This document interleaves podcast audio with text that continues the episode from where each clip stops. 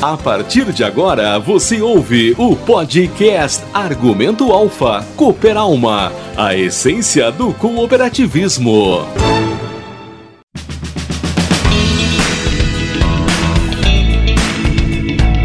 Estamos iniciando o nosso podcast, o Cooper Alma. Este é o sexto episódio da série. Quero convidar vocês aí que estão nos ouvindo a acompanhar este bate-papo com a nossa mesa que está sendo composta aqui pelo Gilberto Fontana, ele que é gerente da controladoria ITI da Cooper Alfa, a Elisandra Fornec, ela também que é historiadora, que faz parte do setor do SEMAC, também o Vilmar Dal Bosco, ele que faz parte aqui então é do setor também de cooperativismo, para a gente abordar o assunto, continuar com a nossa série sobre cooperativismo. E a gente sabe, né, que é, tem muitas questões, muitos mitos e verdades e, claro, dúvidas é, que surgem sobre o cooperativismo. Por isso que eu convidei pessoal para estar aqui conosco abordando este assunto tão importante. Primeiramente, gostaria de cumprimentar o Vilmar. Vilmar, seja muito bem-vindo ao nosso podcast. E primeiramente, eu gostaria que você falasse o que, que diferencia é, a Cooper Alpha de outras organizações empresariais, tudo bem? Tudo bem. Cooperativa é uma organização econômica. Primeiro, cooperativa não é uma organização social é também uma organização social. Mas o fundamento dela é uma organização econômica. Logo dá para dizer que ela tem um caráter empresarial e um outro um caráter associativo. Logo, a cooperativa é uma empresa econômica em que visa complementar as atividades das pessoas físicas que nela se associam e que têm objetivos comuns em algumas áreas de negócio ou em algumas atividades em suas vidas, especialmente uma atividade que é um negócio, correto? Então isso é a primeira coisa que tem que estar claro na cabeça da gente. Logo, cooperativa é uma empresa, porém tem um caráter associativo, em que nela as pessoas que buscam aprimorar as suas atividades e complementar os seus negócios, eles têm que ter algo em comum. Tem que ter um mesmo foco, um mesmo objetivo, uma mesma direção. E com isso, eles passam também a adquirir alguns direitos de participar e deveres também para cumprir. Essa organização econômica, a cooperativa, obviamente que ela é mediada, ela tem uma estrutura organizacional e que nela ela precisa também um regramento. Então, cooperativas no país e no mundo, em quase em todos os países, existe uma legislação que legisla e fala como que são as organizações cooperativas, como é que elas devem se portar. Essa é a primeira coisa. Segundo, as cooperativas, o quadro social, quando se reúne, se organiza, um grupo de pessoas organiza uma cooperativa, eles têm que ter um regramento, ter um estatuto social feito com base na lei de como vai funcionar essa sociedade com regras mínimas. Logo, dentro dessa sociedade, as pessoas têm direitos iguais e deveres também. Essa é a primeira coisa. Então, o objetivo deles é levar à frente, atender uma necessidade econômica, consequentemente social. Mas o foco é uma necessidade econômica. Isso tem que ficar bem claro na primeira vista quando a gente começa a falar ou definir uma cooperativa. Tá certo, então. Muito obrigada, Vilmar. E nós trouxemos aqui o nosso convidado, Gilberto Fontana, para falar sobre benefícios tributários, né? Ele que entende aí do assunto. Gilberto, de fato, quais os negócios e benefícios tributários que as cooperativas possuem? Tudo bem? Seja bem-vindo aqui ao nosso podcast. Olá a todos. É, para falar de tributo, temos que entender que tributo é um ônus que todo cidadão tem que contribui para que o Estado faça o bem comum a todos. No Brasil, vários são os impostos. Eles são divididos em esfera estadual, é, mais conhecido assim pelas pessoas o ICMS, os tributos municipais, que são várias taxas, o ISS é bem lembrado nessa questão, e os tributos federais, que vamos falar assim, o imposto de renda, a contribuição social são alguns dos impostos lembrados. As cooperativas no Brasil, elas têm um benefício fiscal na parte do imposto de renda e contribuição social nas operações realizadas com associados. Então vamos dizer assim simplificadamente, as organizações elas atuam com resultado numa outra empresa chamada de lucro, na cooperativa é chamado de sobra. Sobre essa sobra das operações com associados não incide imposto de renda. Isso seria então o benefício tributário da parte federal. Na parte municipal, pelo fato da prestação de serviço é, ser executada pela cooperativa, que é um braço do associado, então também na parte municipal não incide o ISS. Porém, naquelas operações que a cooperativa trabalha com terceiros, sendo não associados, a carga tributária é igual às demais organizações. Então, simplificadamente, são estes os benefícios tributários que, de modo geral, as cooperativas têm. Ok, obrigada, Gilberto. Elisandra, pessoas confundem muito, né? As questões alfa é aurora, aurora é alfa, cicobi é uma só. Como que funciona, então, essa questão dessa, dessa confusão que as pessoas que não compreendem essa ligação sobre alfa, aurora e cicobi maxi crédito? Explica para nós.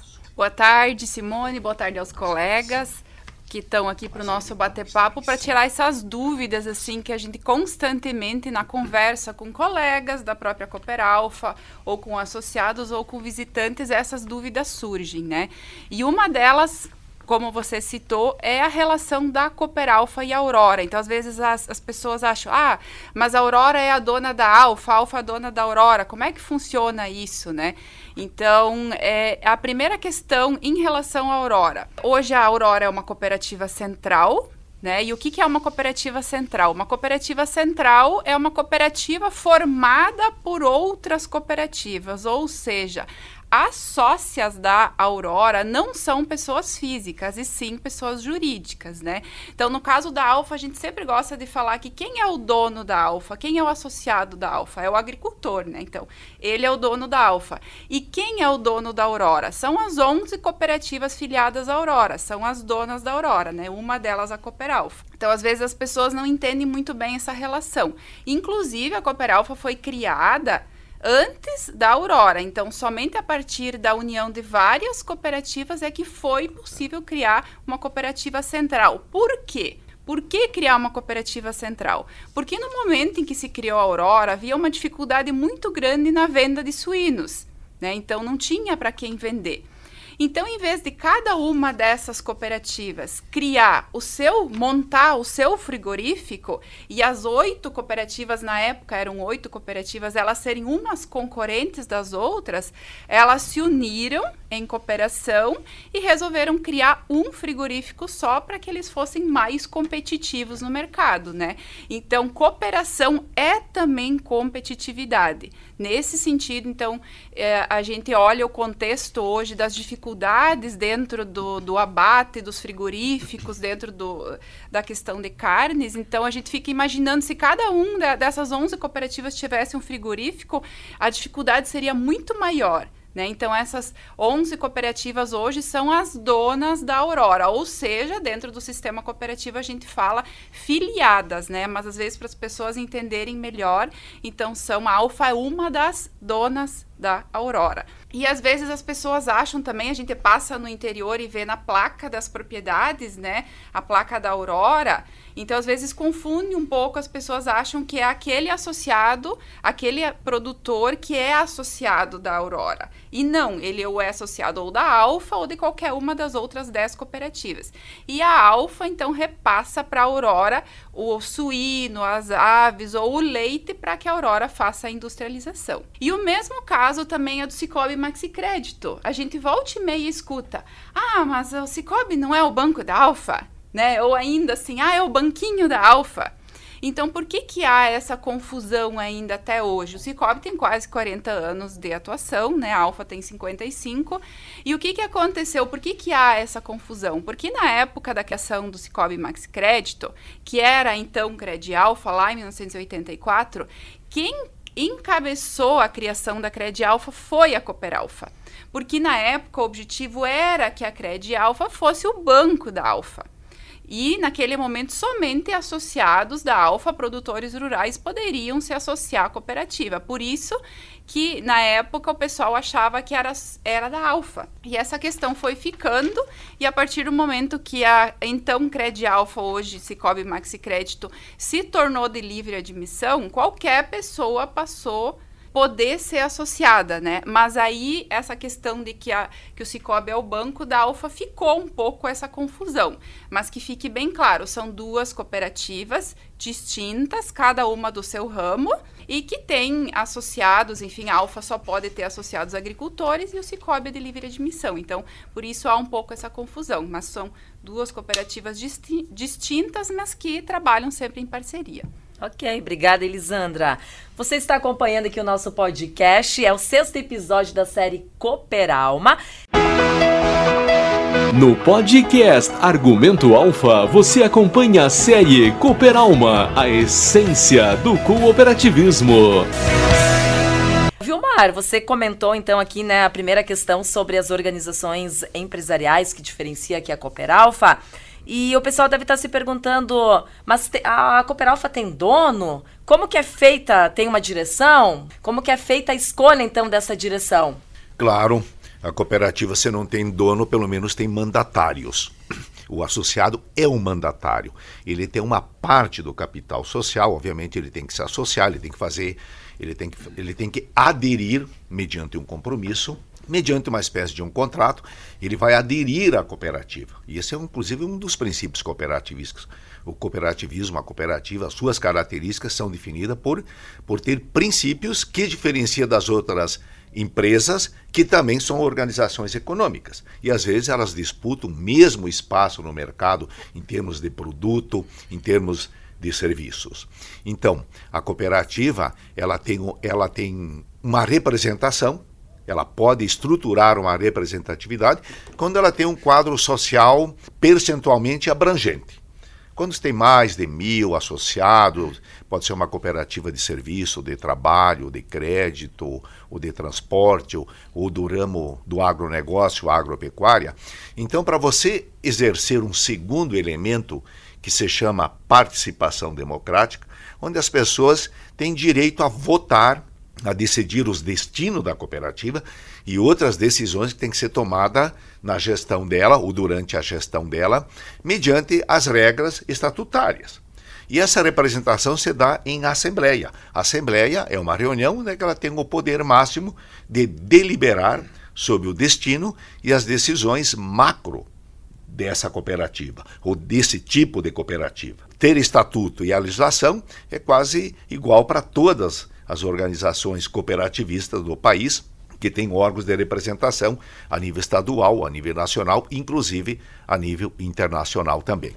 Então, as decisões são tomadas com base no voto. São decisões em que geralmente numa maioria simples, vai deliberar sobre um assunto. Pode ser sobre o investimento, a restituição do capital, a distribuição das sobras, a capitalização ou não, a análise dos investimentos que serão necessários para o futuro promissor e a continuidade e a perpetuidade da cooperativa.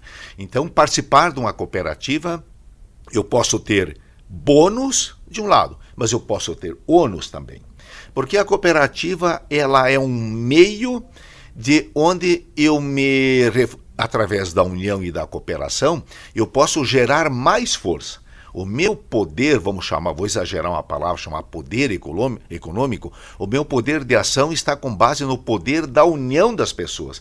Isso garante que a cooperativa ganhe força, ganhe escala, consiga minimizar custos, consiga otimizar processos. Então, a, coopera a união, a ideia de cooperativa é uma, uma coisa muito interessante. Olha que coisa louca. A gente não, não, não, não, não percebe, é, parece uma coisa intangível, que eu me somando e aí fazendo o mesmo movimento que uma outra pessoa faz, eu estou, eu estou angariando forças Eu estou dando força. Então a cooperativa ela ganha força a partir da união e ela se torna uma organização. Necessariamente ela tem que também se tornar uma organização econômica. Por quê? Porque ela vai competir no mercado com outras empresas, com outras organizações de outros países.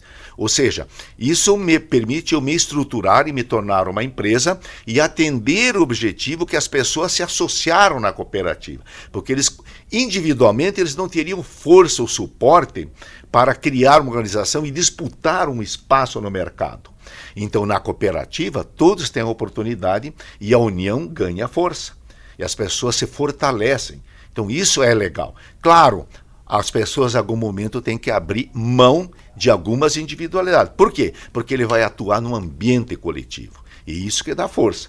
Claro, Daí para frente, a cooperativa precisa ter uma organização é, administrativa, ela tem que ser bem estruturada, ela tem que ser gerida mediante um conselho de administração, que são os representantes do associado, eleito, escolhido em assembleia e previsto em estatutos, no estatuto social, e onde essa diretoria tem, tem uma autonomia de tomar algumas decisões, tá? autorizado pelo estatuto, pela lei, e pela Assembleia, pelos associados, e outras ela tem que se reportar à Assembleia.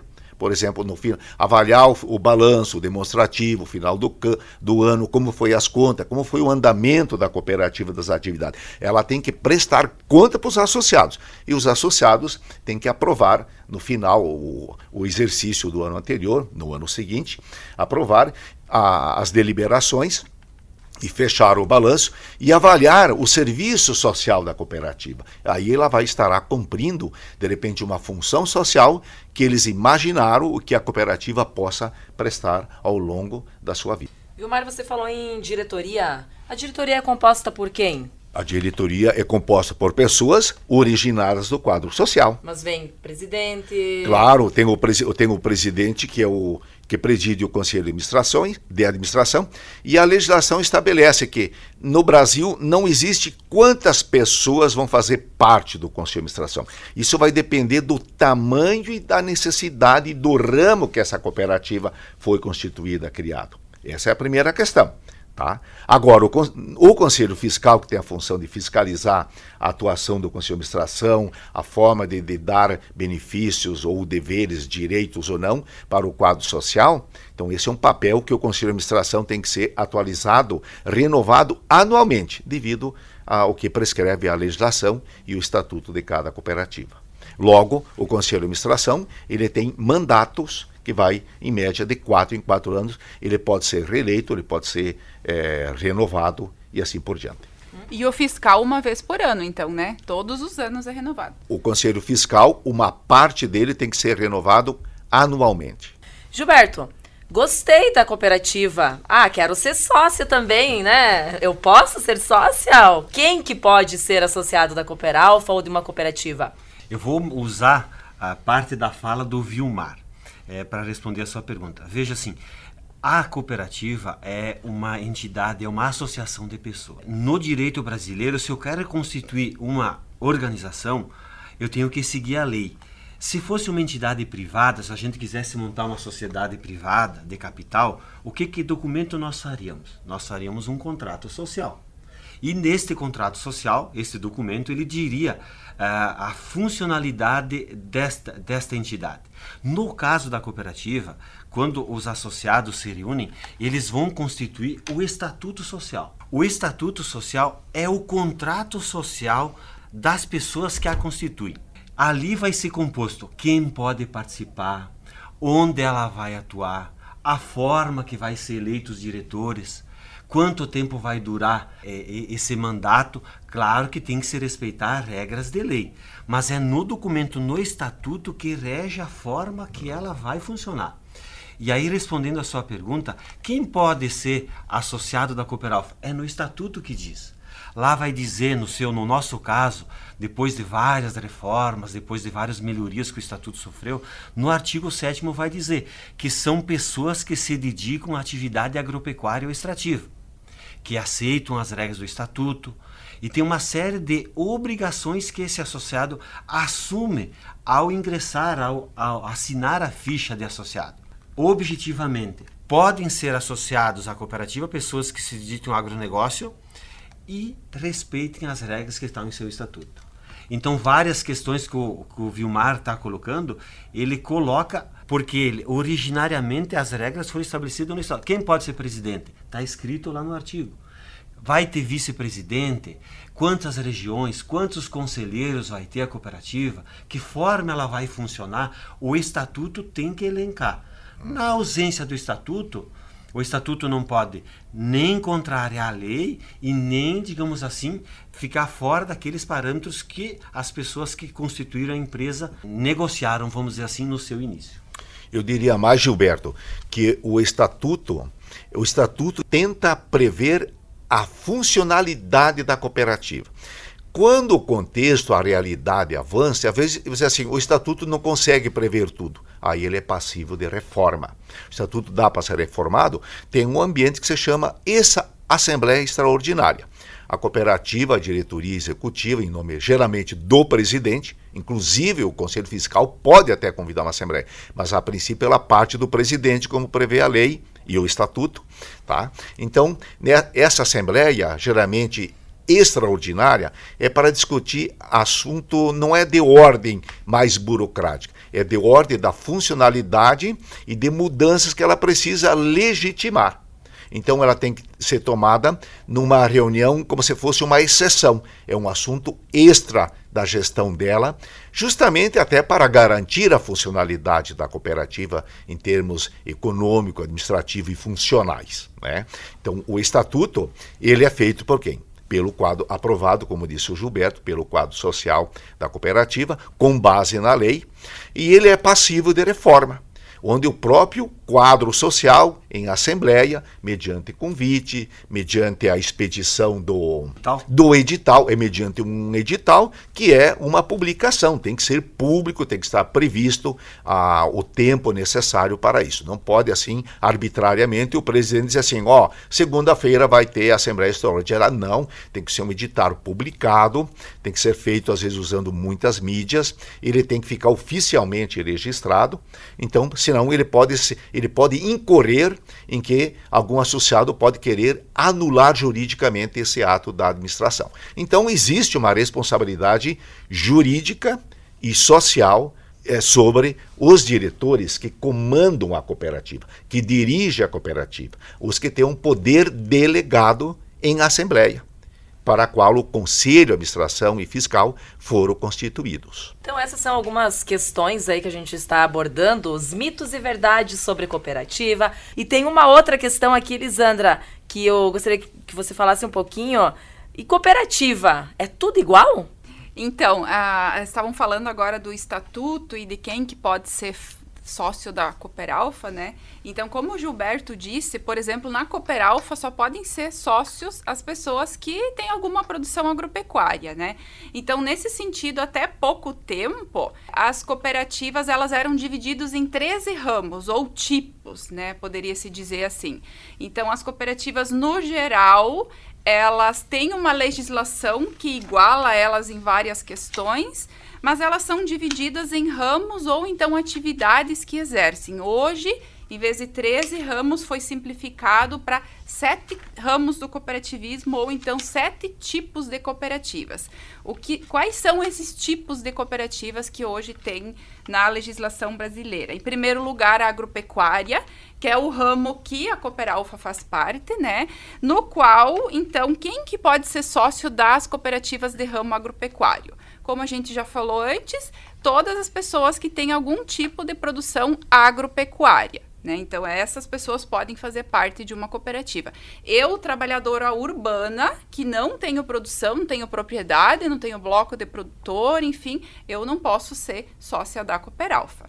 Já no caso do ramo de crédito, que é, por exemplo, o Cicobi Maxi Crédito, é, quem faz parte desse tipo de cooperativa? Todas as cooperativas que têm uma finalidade de oferecer crédito, que são instituições financeiras. Esse, esse, é um tipo de cooperativa que praticamente qualquer pessoa pode fazer parte, independente no que trabalha. Então, o outro tipo de cooperativa é o consumo, que são geralmente cooperativas que mantêm redes de supermercados, redes de farmácia, né? Hoje em Santa Catarina, um dos exemplos é a Cooper de Blumenau, que é uma das cooperativas mais antigas, né? E que qualquer pessoa pode ser sócia da Cooper, né? E consumir lá no mercado, na rede de farmácias deles. É, outro tipo de cooperativa é, é cooperativas de infraestrutura. Aqui na nossa região, a única cooperativa de infraestrutura que tem aqui no oeste de Santa Catarina é a Seraçá, que é, ela fornece ela fornece estruturas de distribuição de energia ou então faz construções, né? A Cooperalfa tem uma grande parceria também com muitas obras com, com a Seraçá, né? Então, é uma cooperativa que constrói infraestrutura de diversos tipos. Outro tipo de cooperativa é uma cooperativa produtora de bens e serviços, né? Geralmente são grupos de pessoas que prestam algum serviço especializado. Por exemplo, é, cooperativas de reciclagem, artesãos, alguns tipos de cooperativa de professores, profissionais de turismo, enfim, são alguns exemplos de cooperativa de produção de bens e serviços. Temos também cooperati as cooperativas de saúde, né? A mais conhecida no Brasil é a Unimed quem pode ser sócio de uma cooperativa de saúde? Geralmente são profissionais da saúde. No caso da Unimed, são médicos, né? Que são os sócios, que são os donos da Unimed. Né? Tem, inclusive, muita gente nem imagina que a Unimed é uma cooperativa. Isso também é uma dúvida constante que as pessoas têm. E, por último, então, a cooperativa de transporte, que são profissionais que geralmente oferecem algum serviço de transporte de cargas, de passageiros, enfim, né? Então, aqui na nossa região tem várias cooperativas que são conhecidas principalmente pelo transporte de cargas frigoríficas, né? Da, que a nossa região é muito forte nesse ramo, né? Vários frigoríficos e então desse ramo fazem esse tipo de serviço. Então são sete ramos, sete tipos de cooperativas e cada uma delas tem as suas especificidades de quem pode ser sócio ou não de determinada cooperativa. Tirando o ramo do consumo e do crédito, que praticamente qualquer pessoa pode ser sócia, né? Os outros têm cada um o seu tipo de atividade para que a pessoa possa fazer parte dessa cooperativa né? Mas no geral a regra da lei do cooperativismo, né, ela serve assim para todas. Uhum, ótimo. Gilberto, vamos ver se você consegue me me responder aqui, me ajudar, a gente, já que o nosso podcast é sobre mitos e verdades do cooperativismo, tem uma questão que a gente ouve, né? E o pessoal às vezes se pergunta, mas então, o seu Romeu Beite, ele é o dono da Cooperalfa? Conta aí para nós, Gilberto. Não, eu acho que foi, foi bem feliz, assim, a gente trabalhou esse assunto aqui, assim, pelo estatuto. O seu Romeu é um dos donos, sim ele é dono, assim como todos os demais associados da cooperativa são donos da Cooperalfa. Eles são os proprietários, assim como o Vilmar, Vilmar falou. Mas uma questão que é colocada assim, mas como é que é feita a escolha do presidente então? No caso da Cooperalfa, no estatuto, lá dentro do estatuto na minha resposta, no artigo 88 e demais artigos seguintes, é determinado como é feito a escolha do presidente, aí nas palavras do Vilmar, de forma democrática. Né? No caso da Cooperalfa, tem uma questão da liderança, é, tem que ser aprovada a chapa na liderança, que, e essa liderança então vai a, avaliar, perceber a capacidade de gestão que os candidatos ali estão e vão aprovar a chapa. E eu quero assim reforçar uma questão que o Vilmar falou, encerrando essa parte então da pergunta que você me fez, se o, se o Romeu é um dos proprietários, sim assim como os demais associados da cooperativa, e existe um processo democrático para a escolha do presidente, é, no nosso caso envolvendo até a liderança da cooperativa. A Cooperalfa, assim como várias outras cooperativas, tem uma preocupação em relação à eficiência porque a eficiência econômica é que vai gerar a oportunidade de gerar melhorias sociais. Nessa preocupação de geração de eficiência, existe uma preocupação em as atividades produzir resultados, em as atividades distribuir ao associado o que é possível, o que o mercado fornece, o que o mercado proporciona, para que essa eficiência precisa gerar continuidade, continuidade nos investimentos na região, continuidade nos investimentos em programas sociais, para que gere segurança, segurança do produtor entregar a produção aqui, receber o pagamento por essa produção, receber segurança que o dinheiro que ele investiu, que ele proporcionou enquanto capital social, lhe seja devolvido. Eu acho que essas são minhas considerações a respeito da eficiência. E a eficiência, Gilberto, só para complementar, não adicionar algo, ela tem a ver que uh, na cooperativa, olha bem, a pessoa que nela se associa, ele tem três vieses, ele tem três características. Ele é dono, porque ele se associa, ele assina uma ficha, como você falou, de adesão da cota capital. Ele é cliente da cooperativa ou usuário. Numa outra organização é muito difícil você ter esses elementos. Ou você é só cliente, ou você é o dono, que é o gestor, que é o mandatário do negócio. Na cooperativa, ela tem essa característica, onde a pessoa, ao mesmo tempo, então a, ser, ser uma cooperativa e quem vai ser diretor, vai dirigir, não é uma tarefa muito fácil.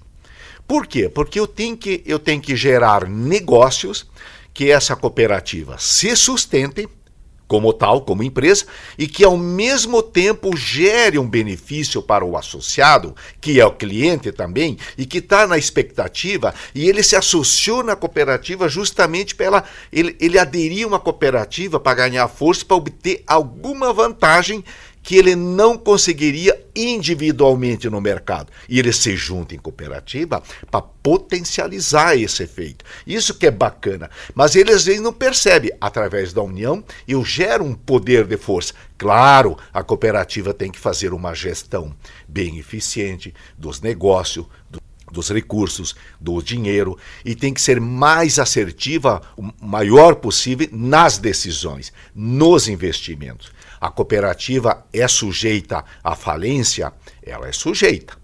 Talvez juridicamente não é esse o termo, mas ela pode se inviabilizar no mercado, ela pode definhar, ela pode quebrar, ela pode não sustentar e outras empresas vão ocupar o espaço e substituir. Então, ser presidente, ser parte da diretoria de qualquer cooperativa, que eu digo de qualquer ramo, quem vai ser o dirigente, ele vai ter que ter uma visão muito de liderança, porque ele tem que cuidar dos negócios do financeiro da cooperativa, do, dos investimentos, do econômico, mas ela, ele tem que ter um olhar para o lado societário. Está gerando vantagem, senão não satisfaz o quadro social. E eu entrei na cooperativa justamente quando eu faço essa, essa adesão para buscar uma vantagem que para me fortalecer que quando individualmente eu não conseguiria. Olha que coisa bacana. Eu me somo ao outro e isso soma forças. E aí resulta a cooperação da cooperação. Então, o cooperativismo é um movimento, mas a cooperativa é uma ferramenta na mão das pessoas para fazer a concepção do objetivo que eles amejam ou até do sonho, dos sonhos dessas pessoas. Estamos aqui finalizando nosso podcast. Elisandra, eu deixo aqui as suas considerações finais. Simone, então eu quero agradecer a oportunidade da gente estar tá aqui conversando, né, elucidando algumas dessas dúvidas, alguns mitos, enfim, que constantemente chegam até nós. E ressaltar também que a cooperativa é sempre um, uma oportunidade de, dos sócios, né, de qualquer tipo de cooperativa, exercitar a democracia, como foi bem é, foi bem ressaltado aqui, né? E eu acredito que assim, e perceber como que a cooperação, que às vezes as pessoas falam que é, em cooperação, às vezes você vai mais devagar, mas você consegue ir mais longe, né? Mas que como a cooperação fez com que esses, esses milhares de associados da Cooperalfa, por exemplo, hoje pudessem colocar o produto deles no mercado externo. Então, é, um, um pequeno associado hoje da Alfa exporta por quê? Porque ele está numa cooperativa, que sozinho ele não conseguiria.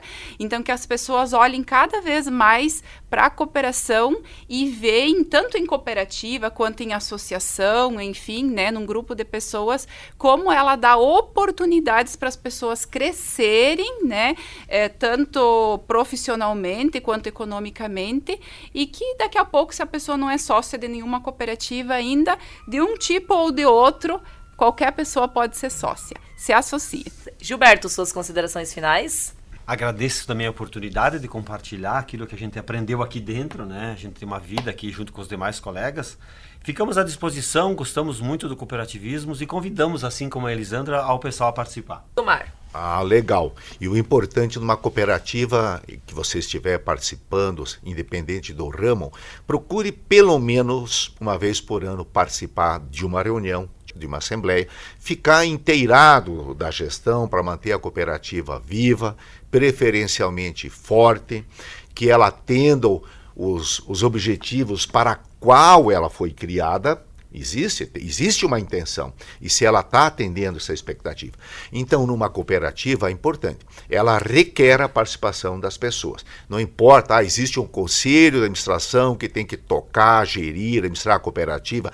Sim, mas eu, como associado, eu posso contribuir com ideias, eu posso avaliar o desempenho da cooperativa, eu posso ajudar a fazer melhorias no sentido de crescer, até porque a cooperativa, numa altura, ela tem que cumprir um, um, princípio que é da informação, da formação e da informação. É capacitar as pessoas para melhorar o ambiente cooperativo. Elas têm que crescer socialmente, economicamente, culturalmente. Então a cooperativa tem um papel que é de formar e a gente tem que se formar e crescer na cooperativa. Então, além de ser uma organização econômica, ela tem que ter um, um olhar social. As pessoas estão crescendo, estão aproveitando o ambiente de cooperação para melhorar-se na vida, inclusive para se profissionalizar. Justamente a cooperativa, geralmente quando eu vou aderir a uma cooperativa, eu quero buscar estabilidade do quê? De renda eu quero que ela seja sustentável, mas eu quero que ela, a renda, através dos negócios, ela me dê segurança. Eu acho que o grande ponto forte numa cooperativa, quando ela se estabelece mesmo e eu vou aderir, eu quero segurança. Quem é que não quer segurança na vida? Tá certo, então. Eu quero agradecer a mesa que esteve participando aqui conosco, ao Gilberto Fontana, Elisandra Fornec, também o Vilmar Dalbosco, a todos vocês que estiveram nos acompanhando. E convido vocês também, próximo episódio, na próxima série, também ficarem ligadinho, porque a gente vai falar sobre cooperativismo, como todas as séries, né, a gente comentou, e vai ter aí sobre o dia C, né? Vou deixar aqui um ponto de interrogação para o pessoal que quiser saber o que é o dia C. Então fique ligado no próximo. Muito obrigada a todos. Fique por dentro da história do cooperativismo. Ouça o podcast Cooperalma, a essência do cooperativismo.